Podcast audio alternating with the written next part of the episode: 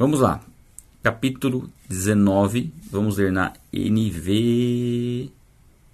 Da próxima vez eu vou fazer uma enquete, qual que vocês preferem ler. Vamos ler na NVI. É melhor o pobre que vive com integridade do que o tolo que fala perversamente. Então aqui fala da questão de recursos financeiros, que muito mais importante é a integridade do que recursos financeiros. Uma pessoa pode ser rica, tal, mas se ela não tiver o que falar, se ela não tiver temor a Deus, de nada vale. Né? Aos olhos de Deus não vale absolutamente nada. Né? Dinheiro diante de Deus não, não, não muda ah, o caráter da pessoa, a importância da pessoa. E se nós vivemos com integridade, nós somos ricos com, para com Deus, independente da condição financeira. Esse é um ponto que nós temos que guardar para nós. Né? Seja íntegro. Não, jamais se corrompa pelo dinheiro, jamais se corrompa com qualquer tipo de promessa. A integridade é, falar o que é correto, ser honesto, é o tesouro mais precioso que nós podemos ter na vida. Você saber que você está sendo correto. É, mesmo que. E assim, às vezes vem uma tentação de você receber um valor a mais, é, enfim, pagar um valor a menos, por conta de alguma questão que não está dentro da lei. Porque isso nunca vai trazer nenhum tipo de benefício, né? muito pelo contrário ser íntegro sempre vai ser o, a principal atitude e sempre vai haver uma recompensa pela integridade. Não é bom ter zelo sem conhecimento, nem ser precipitado e perder o caminho. Agora já começa a grifar, né? A gente está com um vinho no fundo, né? Então vou grifar com essa cor aqui. Ó. Muito bem. Esse é muito bom, né? Ter zelo sem conhecimento. O que, o que é isso? É uma pessoa que não, não conhece a Deus, não busca saber quem Ele é e procura servi-lo sem conhecê-lo, sem saber como Ele quer ser servido. É assim: eu acho que Deus gosta disso, eu acho que Deus é assim e assado. Eu acho que se eu fizer isso, Deus vai gostar. Achar, mas não tem certeza, porque não conhece a Deus através de um relacionamento. Então, isso é ter zelo sem ter conhecimento. De nada adianta. Tem pessoas que vão acordar cedo todos os dias, é, para de repente, sei lá, evangelizar outras pessoas, só que pregam algo que não é bíblico. Então é um zelo de acordar cedo, se propor a falar de Deus, mas prega algo que não condiz com as escrituras. Então não é bom ter zelo se não tem conhecimento. É preciso ter conhecimento para poder ter zelo. Nós podemos muitas vezes ter assim uma, uma ótima boa intenção, ótima boa intenção é é ótimo Podemos ter uma, uma ótima intenção ou uma boa intenção. Mas boa, é, tem até aquele ditado, de boa intenção o inferno está cheio, né? Ele faz um pouco de sentido, mas não faz tanto sentido porque se a gente for estudar sobre o inferno, não tem ninguém no inferno agora, então não tem ninguém... O inferno vai ser inaugurado pela besta e pelo falso profeta. Enfim, isso aí é um tema fundamental sobre o quê? Sobre o quê? Sobre o inferno. Enfim, é, a intenção pode ser boa, mas se não houver conhecimento da verdade, há a possibilidade de se espalhar uma mentira, ou seja, ela, ela tem um efeito contrário. A pessoa se dispõe a falar algo, se dispõe a ensinar algo a respeito de Deus, mas não conhece as escrituras, ou né, conhece de maneira distorcida, e ensina algo que não é bíblico. E assim, um dos maiores problemas e um dos maiores, é, maiores punições, por dizer assim, a gente sabe que haverá uma punição por conta daquele que não conhece a Deus, né, que não tem um relacionamento com Ele, que rejeita Deus, mas tem uma punição bem complicada para aquele que desvia outras pessoas. Jesus até disse que era melhor pôr uma corda, amarrar uma pedra, pedra de moinho, uma pedra grande, amarrar uma corda no pescoço e jogar no mar uma pessoa que faz outras pessoas se desviarem. Você já pensou se aquilo que você ensina para as pessoas afasta elas de Deus? E muitas vezes na sua cabeça você está falando de Deus quando você não conhece verdadeiramente a Bíblia. É um problema muito grande. Isso não tem que trazer um medo, ah, então não posso falar de, de Deus. Bom, fala dentro daquilo que você conhece, né? dentro daquilo que você aprendeu das Escrituras. É claro que depois você vai crescendo. É, é, sempre estou sendo repetitivo, mas é importante. Você conhecer os temas fundamentais. Quando você vai falar sobre salvação, por exemplo, você vai falar que a salvação é por meio de Jesus Cristo porque ele veio, morreu pela pessoa, morreu por todos nós, sem pecado, foi injustiçado, não permaneceu morto, ressuscitou dentre os mortos, venceu a morte e vive, está vivo. Desde que Jesus ressuscitou, ele continua vivo e continuará, continuará vivo eternamente. Ele é Deus Filho que se fez carne, morreu por nós e restou dentre os mortos. Quando nós cremos que Ele é nosso Senhor, né, e cremos que Deus o restou dentre os mortos, nós somos salvos. A salvação é isso, né? Lógico que tem muita coisa para você colocar no, no, no, meio. Mas não é uma salvação por conta das boas obras que você faz. Então, por exemplo, uma pessoa que de repente acha que fazer o bem é suficiente para ser salvo, e você prega isso, você tá, está desviando pessoas do entendimento correto da Bíblia. Ou seja, a punição, né, a consequência para esse pecado, é muito grave. Por isso que nós precisamos conhecer as Escrituras. Não é bom ter zelo sem conhecimento. Tá? Gastei bastante tempo nesse texto porque ele é importante. É, e nem ser precipitado e perder o caminho. A precipitação também é você tomar decisões de maneira precipitada, sem analisar, sem estudar, sem conhecer. É, você simplesmente fazer as coisas por impulso. Isso nunca gera uma boa, uma, um bom resultado. É sempre bom. É lógico, tem a procrastinação, que é, uma, é um outro problema, que você nunca, é nunca fazer nada. Aqui não é nesse sentido, é aqui é um, um outro extremo, né? É você fazer as coisas assim sem pensar, sem analisar, sem considerar as consequências e, e vai e faz. Então eu creio que esse é um provérbio muito bom para você guardar ele, tá? Logo o segundo já. Muito bom. É a insensatez do homem que arruína a sua vida, mas o seu coração se ira contra o Senhor. Essa é uma realidade, né? Muitas pessoas elas não buscam a Deus, não querem saber de servi-lo, se dão mal na vida e culpam quem? Deus. Quantas pessoas você não vê? Ah, pessoas que se tornaram ateus, e aí eu digo ateus entre aspas, porque na verdade estão decepcionados com Deus, se revoltaram contra Deus, por causa de uma determinada situação ali, onde ele não, não entendeu o que ele deveria fazer, né? não, não compreendeu, é, não praticou o que deveria praticar, não teve o que, o que esperava ter e a culpa é de Deus, né? Coloca a culpa em Deus por conta da sua frustração, do problema que ele, que ele viveu. Muitos passam por dores que são de fato que devem ser consideradas, né? E não é fácil você passar por uma perda de um parente e de repente, né, muitas pessoas acabam perdendo filhos, pessoas mais novas, crianças. E isso naturalmente gera uma, um questionamento né, sobre a justiça, de uma forma geral. Porque nós não vemos a justiça sendo aplicada no mundo de maneira perfeita. A gente não consegue ver isso, né? nós não temos essa condição de ver isso.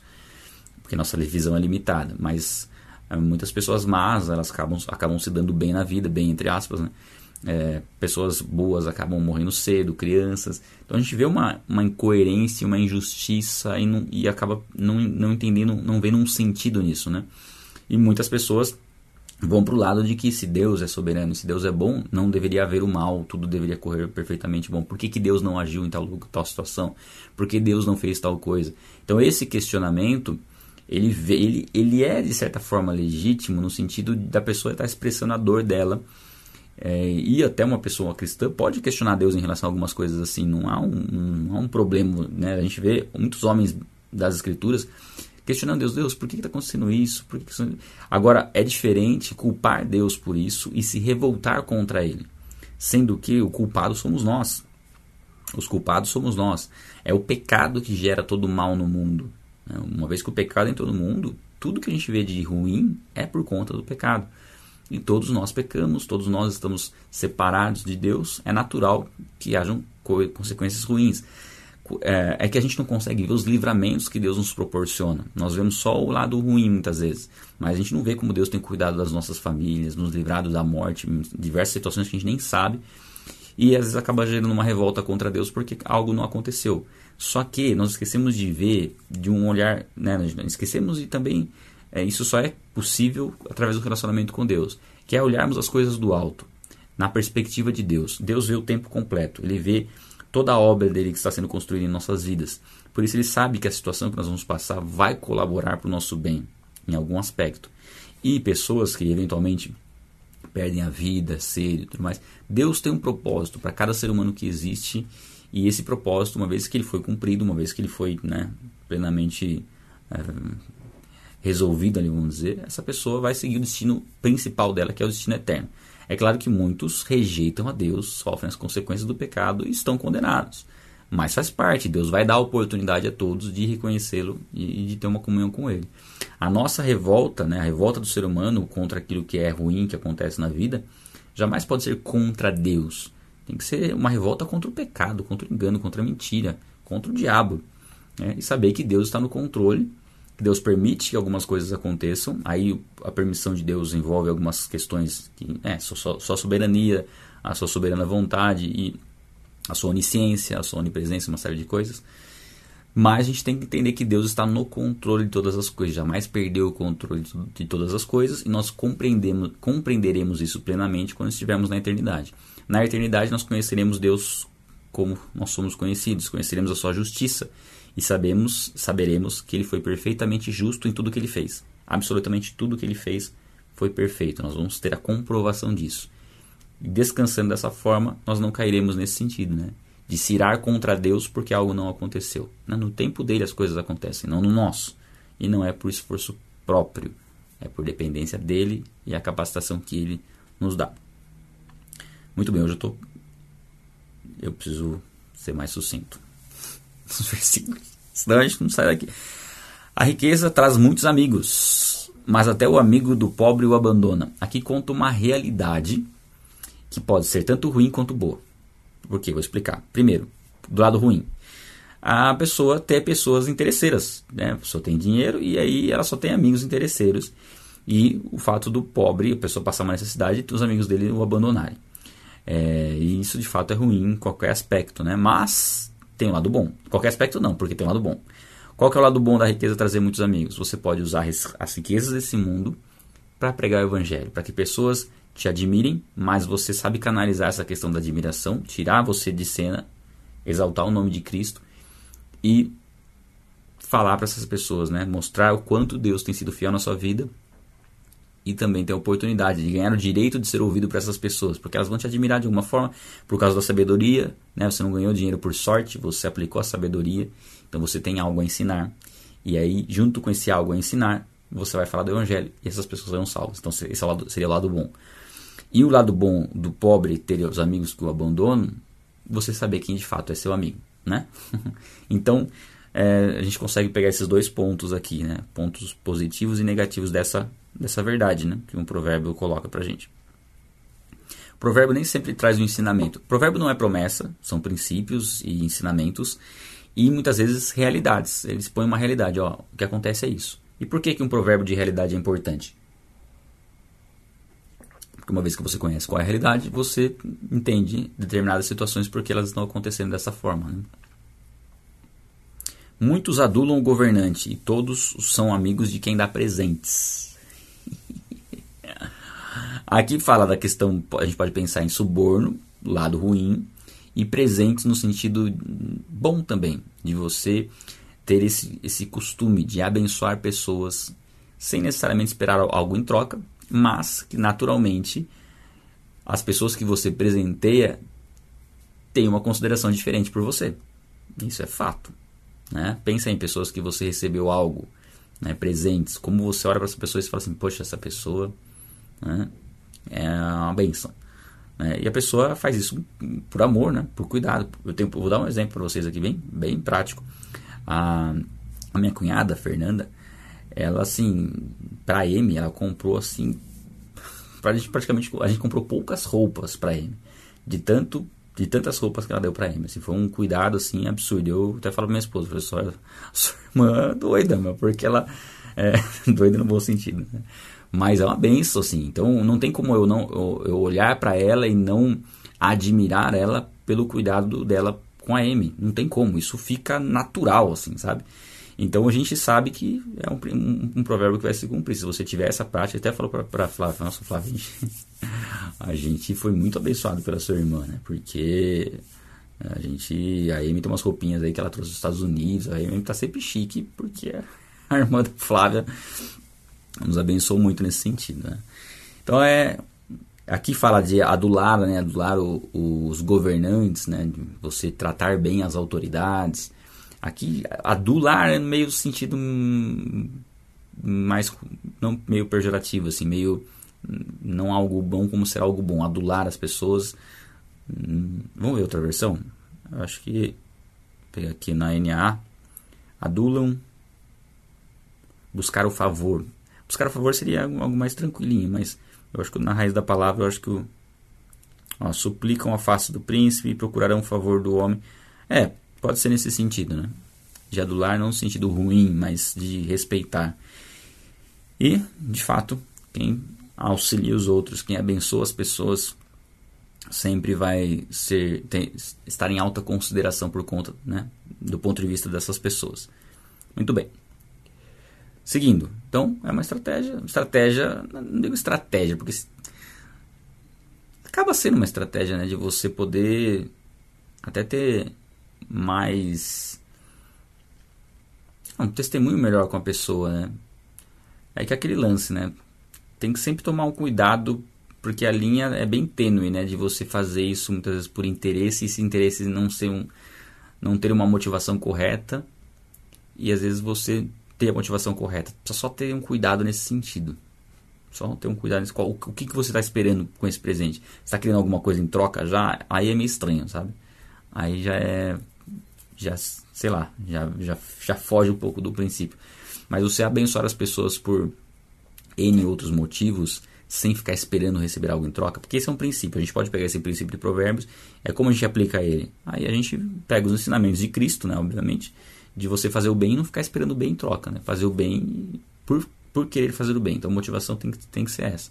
Não, se você tá só com a motivação de receber algo em troca, aí não, aí não vai funcionar, né? Porque a motivação tá errada já. O propósito do coração, que Deus som do nosso coração, ele é, ele é enganoso, não, não faz sentido. Vou, vou insistir de novo, gente, porque é importante. Se houver um propósito maior, aí talvez seja válido. Houver um propósito maior. Vamos pensar eu, eu quero dar um exemplo para vocês, para não ficar muito. Deixa eu ver. Pulou 5? Pulei o 5. Vou voltar, gente. Vocês avisam, não tem nem como pular. Vou voltar no 5. Uh, ah, vamos pensar o seguinte. Vamos imaginar o seguinte. Vamos pensar alguém que é referência na pregação do evangelho, né? Alguém que seja referência, que eu não tenho contato com essa pessoa. Uh, eu poderia enviar um presente para essa pessoa uh, e com um propósito futuro de de repente estreitar o relacionamento e né, estar tá mais junto com essa pessoa, de repente trazer ela, fazer uma live com ela. Eu poderia fazer isso com essa intenção? Seria uma intenção é, lícita? Sim. Por quê? Primeiro, que eu faria isso somente com uma pessoa que eu entendo que tem uma relevância, que tem um, um ministério, e honrar essa pessoa pelo trabalho que ela está fazendo. E, naturalmente, pode ser como uma consequência ou não, essa pessoa é, ter um, uma consideração por mim e estar mais propícia a aceitar um convite para participar de uma live, por exemplo.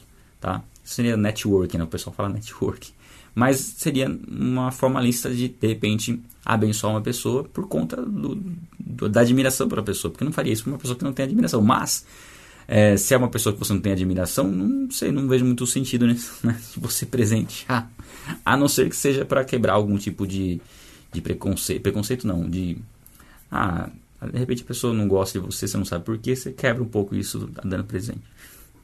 Vocês, pegar, vocês conseguiram pegar, dá para aplicar em algumas coisas, só tem que tomar alguns cuidados, né? A testemunha, os cinco que eu pulei.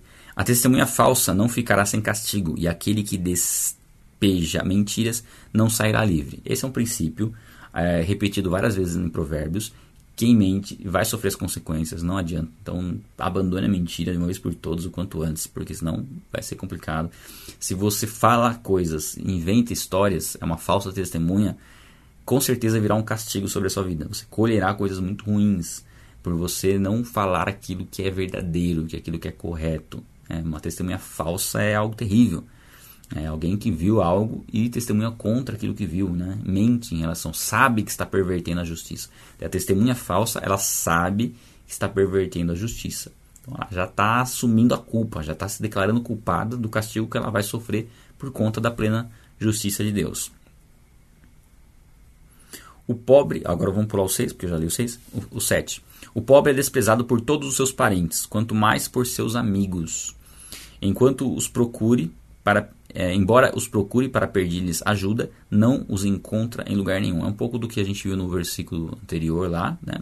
Que o pobre não, os amigos abandonam.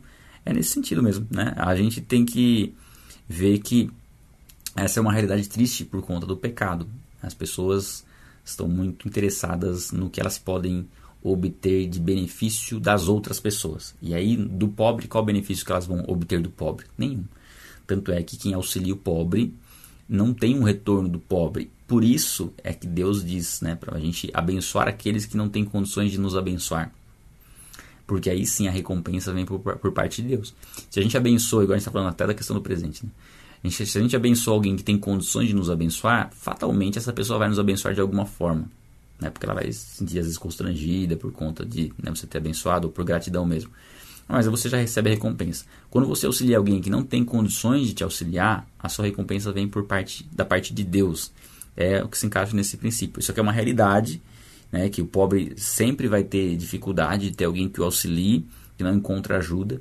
Então, quando você ajuda uma pessoa que está em necessidade, você está indo contra um princípio do mundo, estabelecendo um princípio de Deus, e isso faz a diferença na vida da pessoa, porque ela se sente amada por Deus, né, por conta do seu cuidado com ela. Tá? Bem legal a gente refletir sobre isso.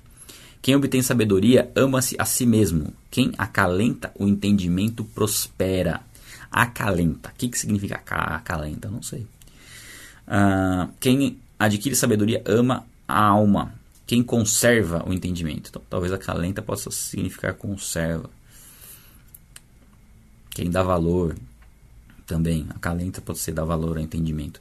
Bom, primeiro ponto buscar sabedoria, obter, veja que é obter. Você não ganha sabedoria. Você busca.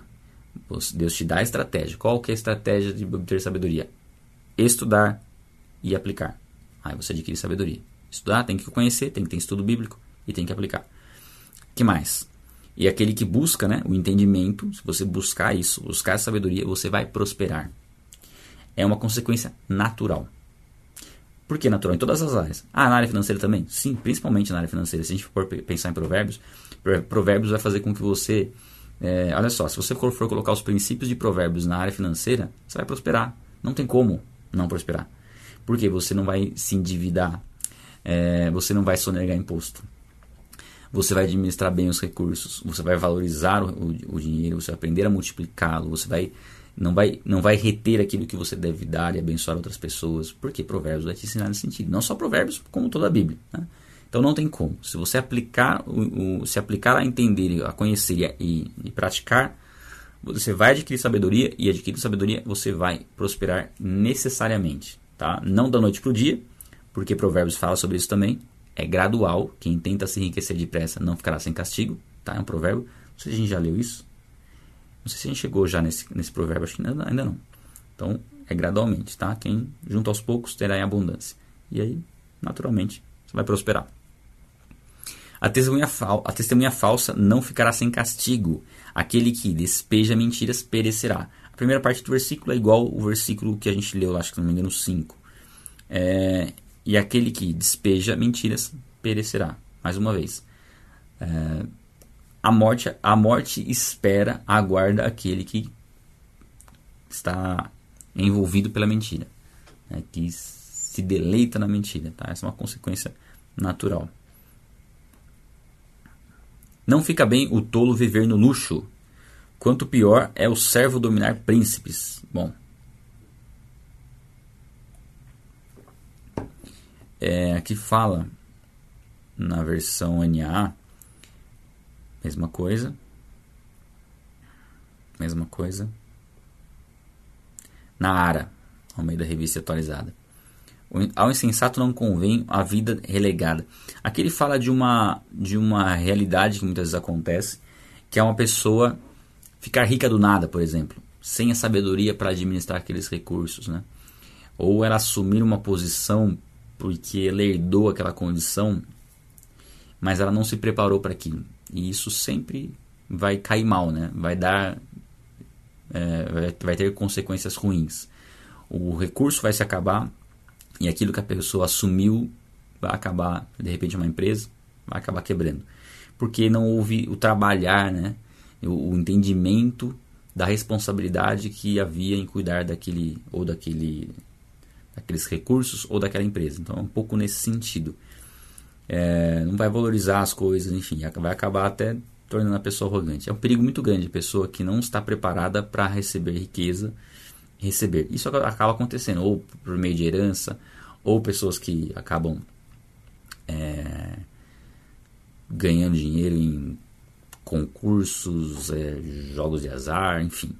Sempre vai gerar problemas se não houver a sabedoria para lidar com aquela, com aquela nova realidade, né? E quanto pior é o servo dominar é, príncipes. Aqui não, não diz que uma pessoa de condição humilde não possa subir na vida, não é nesse sentido que, que o provérbio fala. Mas ele fala de alguém insensato, alguém que não, não foi preparado, da mesma forma como riquezas, né? para cuidar de pessoas, para liderar pessoas. É, alguns países, muitas vezes, vão ter governantes que não estão preparados para o cargo, né? que não estão, não passaram por um processo de aprendizado, de estudo, para estar à frente de um cargo que exige tanto e acabam sendo controlados por outros né, que têm influência, enfim. A gente vê bastante isso, né? A gente vê bastante isso acontecendo. Pessoas que às vezes acabam indo para um cargo de, de, de, autoridade, um cargo de importância, porque, é, porque eram famosos em uma outra área que não tem nada a ver com a posição de liderança. Né? Enfim, Aí diz que isso não é sábio. Tá? Então, se todos lessem provérbios, né? Isso é tão bom. Eleições chegando, então. Ah, a sabedoria do homem lhe dá paciência. Sua glória é ignorar as ofensas. Esse aqui, esse aqui, guarda isso aqui, ó. Esse aqui é top demais. A sabedoria do homem lhe dá paciência. Aqui é paciência, deixa eu ver se é longanimidade nos, nas outras versões. Controlar sua ira. Não perde a calma. O torna longânimo. É, é paciência como fruto do espírito. Qual que é o tema fundamental aqui? Fruto do espírito. E fruto do espírito fala de longanimidade. É, é permanecer esperando com um ânimo longo, né? O seu ânimo durar muito tempo. Permanecer ativo enquanto você espera. É, não ficar sem fazer nada, né? Então, falar da paciência que sabedoria nos proporciona, ela vai fazer com que você aguarde o tempo certo sem desanimar. Não é muito bom isso? Você fala assim, poxa, eu queria guardar as coisas sem desanimar. É ótimo, né? É fruto do Espírito. É, e a glória é ignorar ofensas. Essa aqui, Jesus dá um exemplo assim perfeito, né? Quando a gente vê Jesus Cristo no, no, no período de crucificação dele.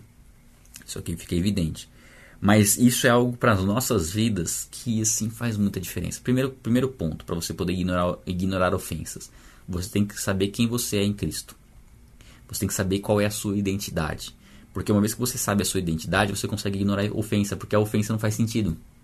Ela não é. A pessoa pode falar algo contra você, mas você sabe que aquilo não é verdade.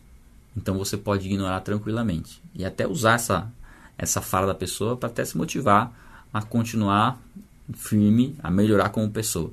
Então você não, se, não é afetado por aquilo. Talvez aquilo possa incomodar no primeiro momento, né? Você ouvir aquilo de uma pessoa, ainda às vezes quando é uma pessoa querida, uma pessoa amada, tal, e a pessoa ofende.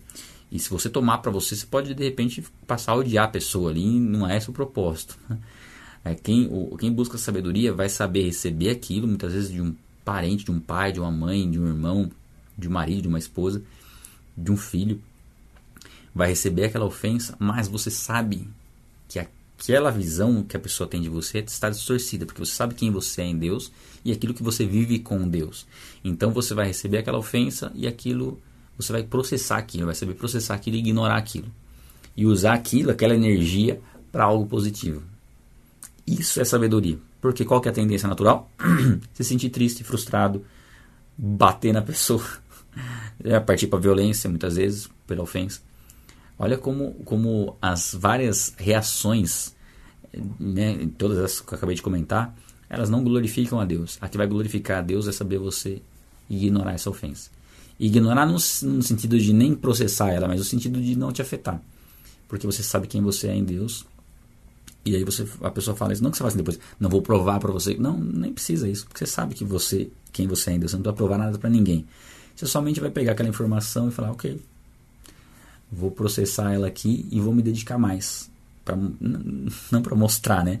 Mas porque você não é obrigado a mostrar nada, provar nada para ninguém. Mas de certa forma serve como uma motivação de falar assim, não vou me empenhar ainda mais. Eu sei que eu não sou o que a pessoa falou e um dia ela vai saber que eu não sou o que ela falou através do meu, do meu testemunho. E principalmente a pessoa vai saber que você não é o que, que ela falou que você é porque você ignora a ofensa. Você já, você já provou o seu ponto. Só de ignorar a ofensa, você já provou o seu ponto, que a pessoa estava equivocada no pensamento dela. É muito top isso, né? É muito top. Muito bem. A ira do rei é como o rugido do leão. A Amy, a Amy tá, imita leão. Vocês já viram os videozinhos da Amy imitando leão? Não? Mas a sua bondade é como orvalho sobre a relva. E o rugido do leão é algo muito forte, né? Não sei quem já teve a oportunidade de ouvir. Eu ouvi uma vez no zoológico. É algo muito forte, né? Algo muito intimidador. E mostra que a ira do rei seria uma autoridade que você está se opondo a essa autoridade. Como é grave se opor a uma autoridade né, estabelecida por Deus. Se opor no sentido de se rebelar, né, não discordar do ensinamento. Discordar do ensinamento é normal. Né? Você vai discordar de algumas coisas, não tem. Mas se opor é se rebelar mesmo, é agir contra. E a bondade do, de, um, de alguém estabelecido por Deus, né, de uma autoridade estabelecida por Deus, é algo que traz vida. Né? O orvalho sobre a relva ele traz vida e não morte. Então o rugido do leão é prenúncio de morte. Né? Não tem nem como escapar do leão. Mas né, a bondade é algo que traz vida. Então a Bíblia diz que se nós caminharmos alinhados com a vontade de Deus, nós não temos por que temer a autoridade, tá? Trazendo o contexto como se fosse um contexto de autoridade. Mas podemos trazer também o entendimento desse rei como o próprio Deus. Aí você lê o versículo como o próprio Deus, né? Deus vai rugir como um leão contra o quê? Contra o mal, contra o pecado. E sua bondade contra aquele que é justo, que pratica o que é correto. Muito bem, vamos dar uma aceleradinha leve, tentar, porque Provérbios 19 é muito bom, né? Todos são bons, mas 19 tem muita coisa legal. Pessoal, não esqueçam de deixar o likes. Ó, a gente tá quase chegando às duas mil aí. É bom que tá, tá sempre mantendo essa média né, de pessoas. Duas mil, é, 1960, 1980, legal. Então, o pessoal que já tá bem constante aí. Por quê? Tem 11% que não vai participar da jornada. Eu queria saber por que, que vocês não vão participar da jornada. Porque já participaram, não? 11%, o resto vai participar, no 89%, que é muito bom. É, o filho tolo é a ruína de seu pai, e a esposa briguenta é como uma goteira constante. Vamos grifar isso aqui também. A esposa briguenta. Por isso que na hora de conhecer alguém para um relacionamento, comece pela amizade, pelo compromisso e procure observar isso aí, né? Porque aí fala, fala da, da, da dificuldade. Imagina o que, que é uma goteira constante. Algo. Imagine se tivesse uma goteira na sua casa que não parasse. Além de incomodar, ia destruir. Aos poucos ia destruir né? o telhado, o chão da sua casa. Enfim. Então nós temos que ter um cuidado muito grande, porque muitas vezes no processo de conhecer uma pessoa, alguns pontos são ignorados. E esses pontos são ignorados depois acabar sofrendo as consequências, né? Uma vez que você casou, casou. Aí você vai ter que lidar com uma pessoa extremamente difícil de se relacionar. Aqui fala da esposa briguenta, mas pode ser o homem também, né? O homem briguento. Mas mostra como é algo complicado se não houver um cuidado no processo de, processo de seleção, no processo de conhecimento. Porque no processo de conhecimento você vai né, ter um, um discernimento ali se a pessoa é uma pessoa brava, irritada, né? E é, é difícil realmente, né? Enfim. Não que não, até pessoas boazinhas podem se fazer boazinhas muitas vezes e podem parecer boazinhas durante um namoro, um noivado e se revela, se revela no casamento. Mas assim, ah, quando o relacionamento ele começa pela amizade e pelo compromisso, não vai pela questão sexual, é mais fácil ter esse discernimento. Se começa com contato, intimidade física, é muito difícil. Aí praticamente você perde qualquer tipo de percepção nesse sentido. Então daí a importância de ter um cuidado na escolha, ser uma pessoa temente a Deus E se eventualmente você casar com uma esposa que você perceber que ela é briguenta, ou seu marido ser briguento, aí é um trabalhar do Espírito Santo, aí, do fruto do Espírito, que precisará ser desenvolvido para tentar amenizar as consequências né, de ter um cônjuge que está o tempo todo querendo algum tipo de conflito, enfim. Aí é o, é o trabalhar de Deus aí no relacionamento, que de certa forma vai colaborar para o desenvolvimento do caráter daquele que precisa ignorar ofensas, e, enfim, uma série de coisas, tá? Então, de qualquer forma, aqui não fala que é motivar a esposa briguenta, então é melhor separar dela. Não.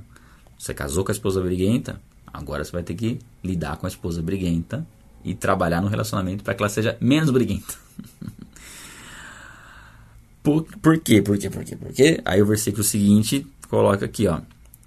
Casas. Ah, aliás, eu nem falei do primeiro, né? Ah, que o tolo é ruína pro pai. Isso aí.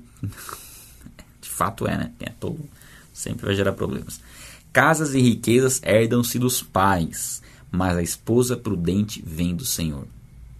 Então aqui ele mostra, primeiro, aquele que não, né, talvez não passou pelo processo de conhecer a sua esposa, e aqui mostra aquele que passou por esse processo, aquele que buscou, esperou em Deus, aquele que aguardou e, entende, e deve entender que essa esposa prudente, ela vem de Deus.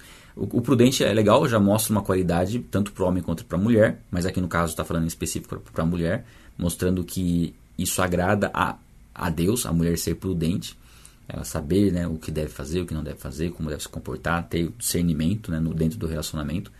É, é raro né, você ter pessoas prudentes hoje em dia, mas a mulher prudente e não aquela inconsequente, aquela que entende a realidade, aquela que sabe o, o viver o momento que, né, que o casal está vivendo, aquela que vai estar tá pronta para cuidar dos filhos, né, para gerar filhos, vai estar tá, vai tá pronta para tudo, tudo que for necessário dentro do relacionamento, né?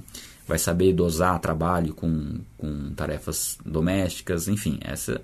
Mas o principal, né, vai ser o temor dela a Deus, né? Uma mulher temente a Deus que busca um relacionamento pessoal com ele. E se tiver isso, é o principal, porque o resto são coisas que vão se ajustando com o tempo. Né? Eu posso dizer da minha esposa que o temor dela a Deus é o que mais me atraiu nela, porque eu sei que a partir daí, por mais que possam ter outras coisas mais difíceis, às vezes isso é normal de qualquer pessoa, esse é o principal.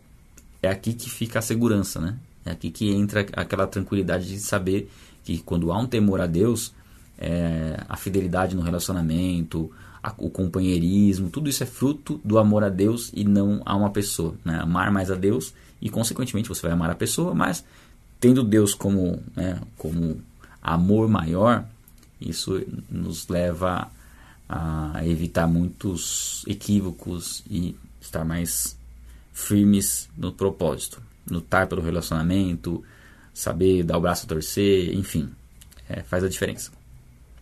Muito bem. A preguiça leva ao sono profundo. Tá? Isso aqui é especial para quem não está acordando para os 6 e 7. E o preguiçoso passa fome. A Provérbios fala muito sobre a preguiça, como a preguiça é complicada, como ela gera problemas, como ela traz miséria e como nós temos que vencer a preguiça.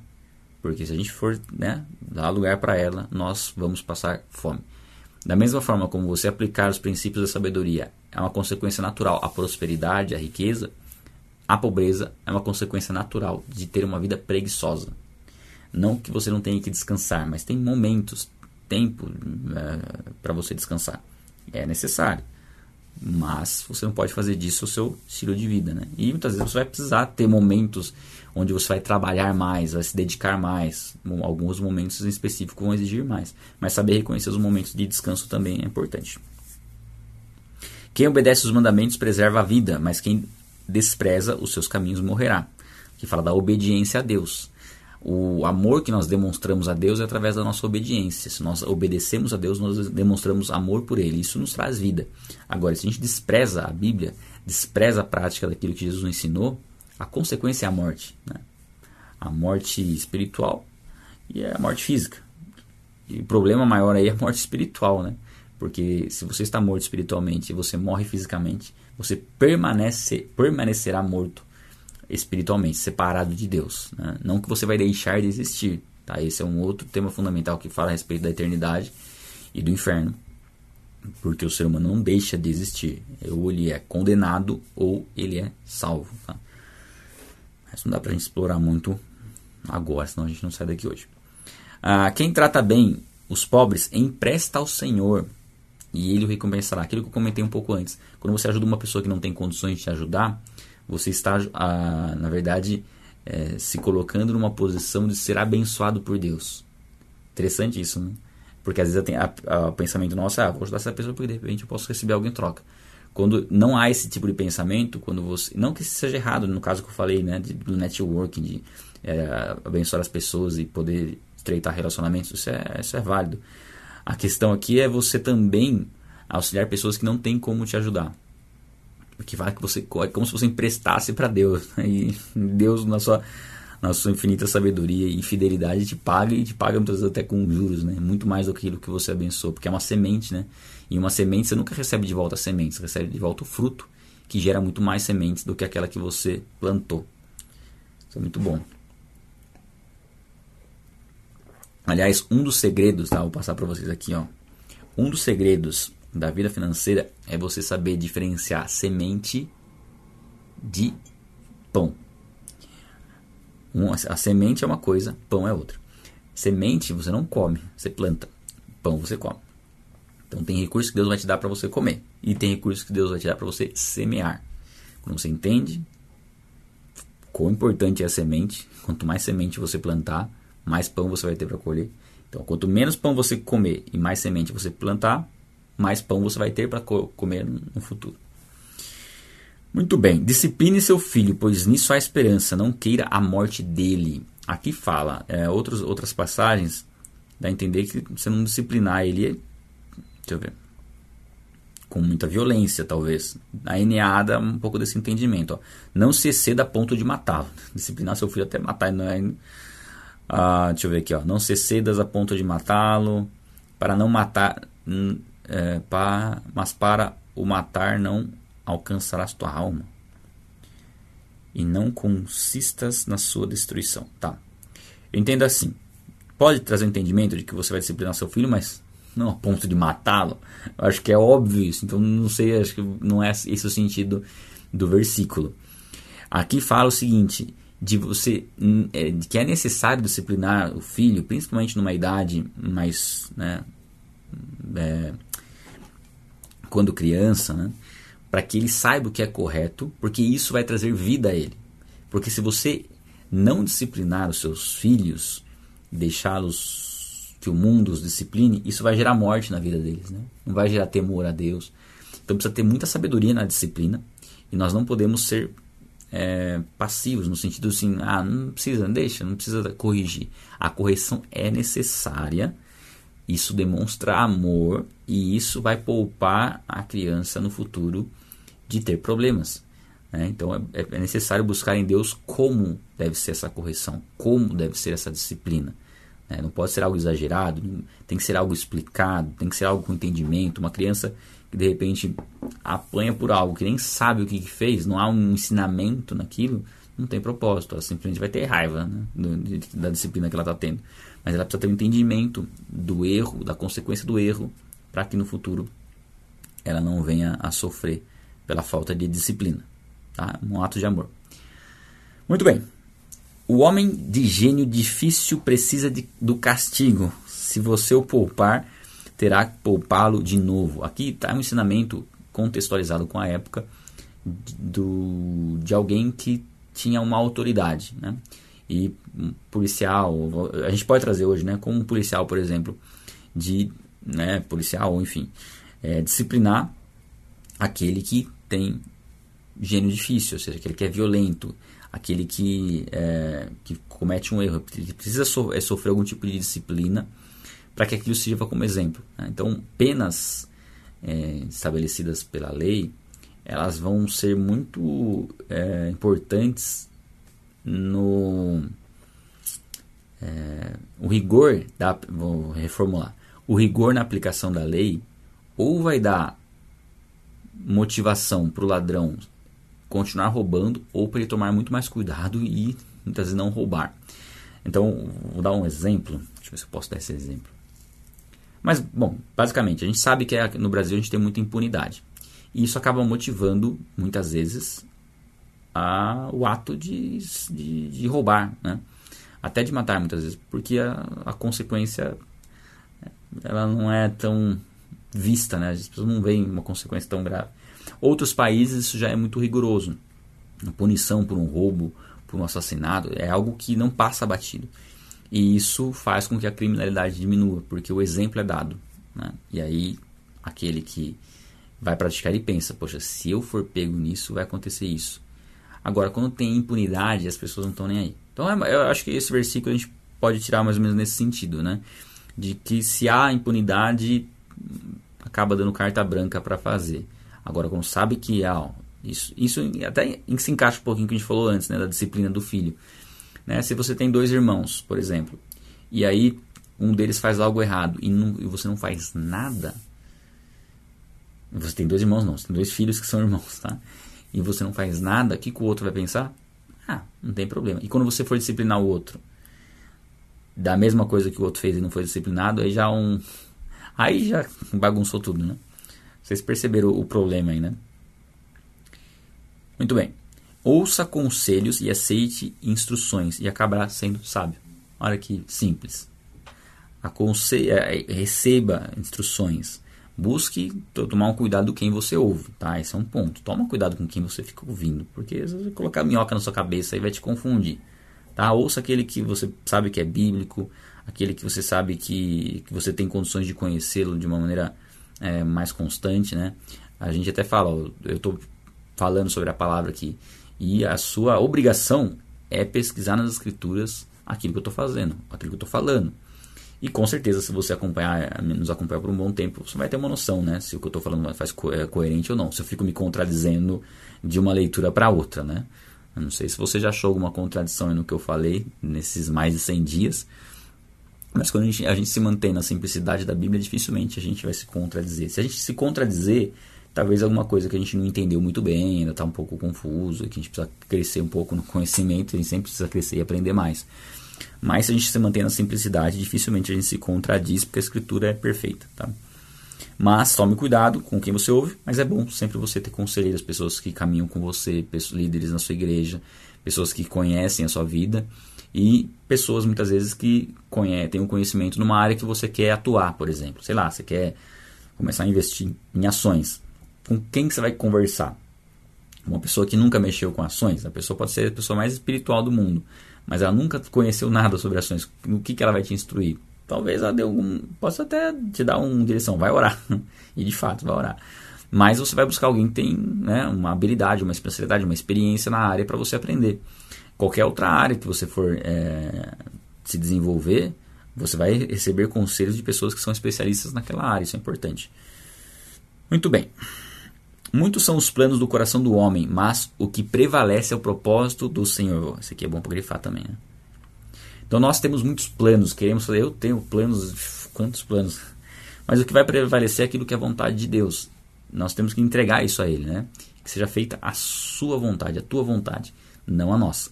Então nós queremos, queremos, queremos, queremos, mas no final nossa oração tem que refletir isso. Deus, eu quero tudo isso daí, mas que seja feita a tua vontade, que o Senhor direcione naquilo que o Senhor deseja porque eu sei que aquilo que Deus tem para mim é o que eu verdadeiramente quero. Porque, na verdade, nem nós sabemos muito bem o que nós queremos. Nós pensamos, tentamos imaginar aquilo que nós queremos, mas Deus sabe o que nós precisamos e o que nós precisamos é o que nós queremos. Né? Você pode escrever aí no certo. Aquilo que eu preciso é o que eu quero. Basicamente é isso. Então Deus vai te dar o que você, o que você precisa, consequentemente o que você quer, mas você muitas vezes nem sabe que você quer. O que se deseja ver num homem é amor perene. Melhor é ser pobre do que mentiroso. Provérbios pega no pé dos mentirosos, né? Deixa eu ver aqui, ó. O que torna alguém agradável é sua misericórdia. O pobre é preferível ao mentiroso. A lealdade torna o homem a pessoa cativante. Gostei dessa versão aqui da NVT. Mais simples de entender, né? O que torna agradável o homem é a sua misericórdia. Né? Acho que faz mais sentido. Então, o que deseja se ver num homem É, a NVI não ficou muito boa nessa tradução aqui. Gostei mais da, das outras. Então a lealdade torna a pessoa cativante. É, ser leal naquilo que você se propõe a fazer, isso traz uma admiração por parte das pessoas. Você fazer aquilo que você se comprometeu falando é o que vai trazer admiração por parte das pessoas. Quando você fala muito não faz, isso começa a gerar uma sensação meio estranha, sabe? Pensa aí numa pessoa que falou que ia fazer algo e não fez. Enquanto a pessoa não fizer, você fica com o pé meio atrás. É, então, sempre quando eu falo isso, eu fico pensando: será que eu falei alguma coisa que eu ia fazer e não fiz? E às vezes tem. Tem, eu estou até lembrando aqui. E isso é muito ruim, né? A gente falar e não fazer. A gente precisa, fazer, gente precisa tomar um cuidado. Isso é domínio próprio, gente. Primeiro, saiba falar não. Ah, definitivamente saiba falar não. Tem coisas que você não pode se comprometer, que você não vai ter condição de fazer. E aí você vai cair na. Vai ser o oposto disso aqui. Né? Você não vai ser admirado, ao contrário porque você se comprometeu com algo que você não tinha condição de fazer e quis fazer aquilo só para agradar a pessoa e tal, e aí você vai ter que correr atrás para fazer agora. Então tem que fazer. Então o primeiro ponto é esse, saber falar não. E depois, se você se comprometeu a fazer, faz. Vai dar trabalho? Vai. Faz. Faz já resolve isso aí, beleza. Mesmo que tá atrasado, não importa. Faz, aí pelo menos a pessoa vai falar, ah, pelo menos fez. Falou que ia fazer e fez. Demorou um pouquinho, mas fez. Aí não tem que reclamar muito não. Então tome esse cuidado aí, tá? E é melhor ser pobre do que mentiroso. Não seja mentiroso. Não seja mentiroso. Você falou de fazer, não fez, não vai dar desculpa, inventar desculpa porque você não fez ainda. Você já está entrando no mentiroso. Aí já complicou duplamente. Duplamente, porque uma pessoa que pega você mentindo, a seu conceito para ela assim. O temor do Senhor conduz à vida. Quem teme, quem o teme pode descansar em paz, livre de problemas. Olha que legal. O temor do Senhor é o princípio da sabedoria. Né? Nós buscamos sabedoria temendo a Deus, reverenciando Ele, sabendo quem Ele é. Nós podemos descansar em segurança, porque sabendo quem Ele é, sabemos que Ele está nos protegendo. Né? Isso é fundamental. O preguiçoso põe a mão no prato e não se dá o trabalho de levar a boca. Isso aqui é um provérbio meio piadista, né? Meio bem-humorado aqui, né? Porque você imagina o cúmulo né, da preguiça. O cara pegar a comida e ficar olhando para a comida e ter preguiça de pôr na boca. Né? Então é um provérbio que traz um exagero para mostrar o, o absurdo, a incoerência de se entregar à preguiça. Né? Então nós não podemos nos entregar à preguiça. A preguiça é um negócio que atrasa a nossa vida e nos leva à ruína. Tá? Legal esse provérbio aqui. Açoite o zombador e os inexperientes aprenderão a prudência. Aqui é um pouquinho daquilo que eu falei em relação à justiça ser aplicada da, no, naquele que é mal para ensinar, né, para mostrar e prevenir que outros façam a mesma coisa porque eles sabem que a consequência é complicada. Repreenda o homem que tem discernimento e ele obterá conhecimento. Então, uma pessoa ensinável que recebe repreensão, ela sempre vai crescer. E a Bíblia nos instrui. Se você tem algo a ensinar, algo que, algo que uma pessoa está fazendo, que você entende que ela possa melhorar, algo que ela está fazendo errado, você sabe que é uma pessoa que busca conhecimento, uma pessoa que é temente a Deus, fale, não tenha medo de falar, porque isso vai trazer benefício para essa pessoa. O filho que rouba o pai e expulsa a mãe é causador de vergonha e desonra. Aqui fala da honra aos pais, aqui fala do oposto aos pais, né? da, da, da honra aos pais. É, Alguém que rouba o pai expulsa a mãe. Então, nós, como seres humanos, como seres que foram é, gerados dentro de uma família, temos que honrar nossos familiares, temos que cuidar dos nossos pais. Não podemos desprezar aqueles que nos geraram. Há uma responsabilidade do filho em cuidar do pai numa situação difícil. Né? Em todo, a todo momento, principalmente numa situação difícil. E muitos, às vezes, abandonam os pais até às vezes com, com um pretexto de servir a Deus, né, de ser missionário, enfim, alguma coisa assim, quando na verdade a missão está em cuidar dos pais. É, se você tem pais que têm né, dificuldades e, e, necessitam de auxílio, o seu cuidado com seus pais é um serviço a Deus. É o seu chamado, nesse, pelo menos nesse momento, enquanto seus pais estiverem vivos, esse é o seu chamado, não tem outro chamado. Ah, meu chamado é pregar o evangelho na África. Não antes de você cuidar dos seus pais, somente depois disso. Então, seu principal chamado de vida, ah, mas poxa, eu vou ficar minha vida inteira cuidando dos meus pais. Se for necessário, se seu chamado for esse, você vai receber um galardão de Deus por conta disso.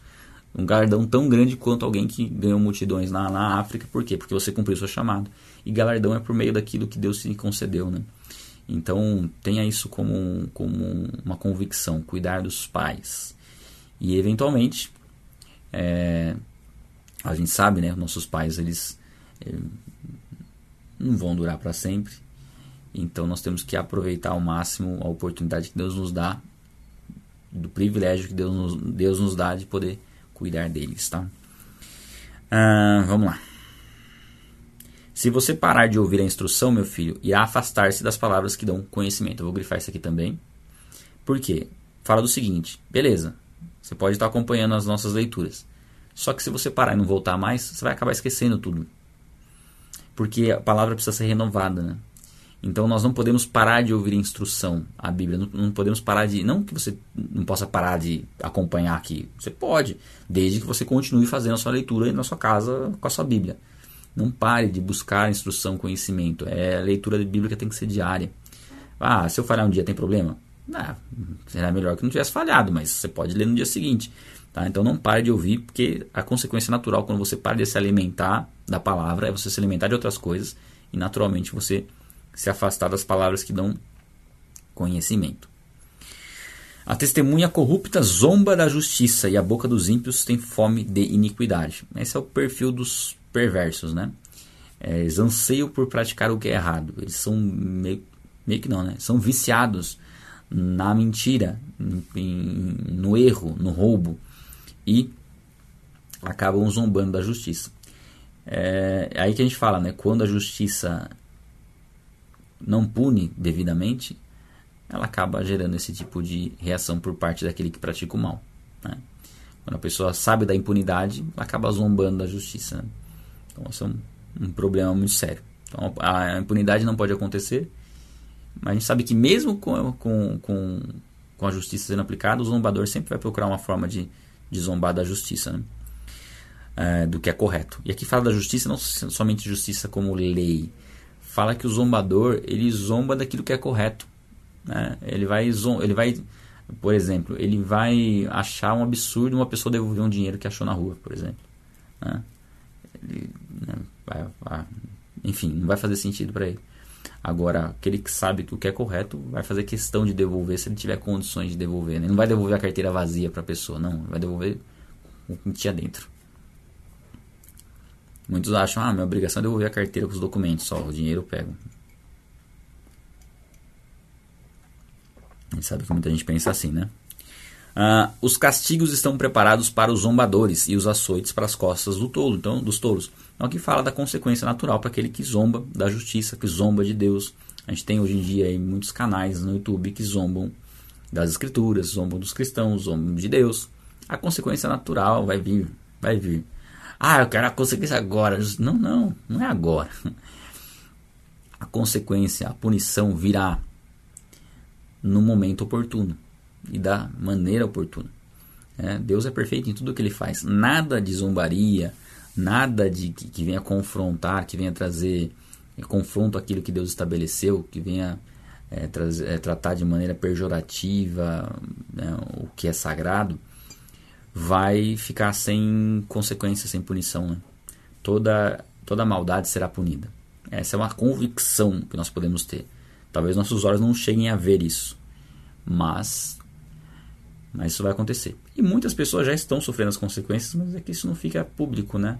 Isso é dentro da pessoa, né? A pessoa se corrói por dentro, se destrói por dentro, não encontra felicidade em nada, mas aí na internet ela vai aparecer como se estivesse tudo bem quando na verdade não está. Mais uma vez que isso começa a se corroer lá dentro, fatalmente se torna evidente né? no futuro. E se não se tornar evidente no futuro, ainda assim nós veremos a consequência na eternidade. Então a maldade não ficará impune. A zombaria não ficará impune. Tá? Isso é uma convicção e uma certeza que nós podemos ter.